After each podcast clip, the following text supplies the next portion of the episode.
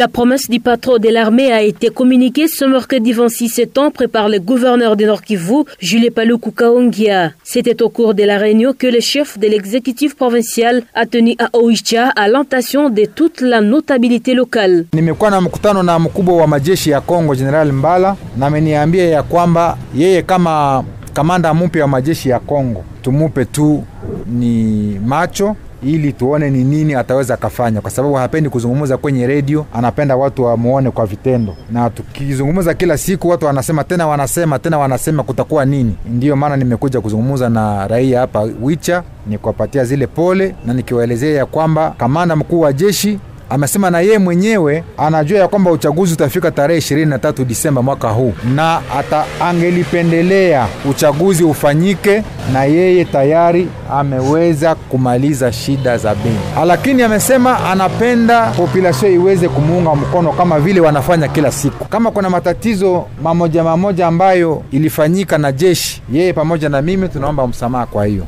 Pendant ces temps, le gouverneur de Nord Kivu promet solliciter une autre audience auprès du chef d'état-major de l'armée pour qu'il accepte de recevoir la société civile territoire de Beni. Il veut donner une occasion aux forces vives de présenter l'état de lieu de la situation sécuritaire dans la région et faire sa propre lecture. En réaction, la société civile salue l'arrivée en territoire de Beni du gouverneur des provinces. Par rapport à l'action militaire promise par le numéro 1 de l'armée loyaliste, les animateurs de la société civile promettent répondre au rendez-vous avec le chef d'état-major de FRDC. Nous nous sommes vus avec le gouverneur des provinces.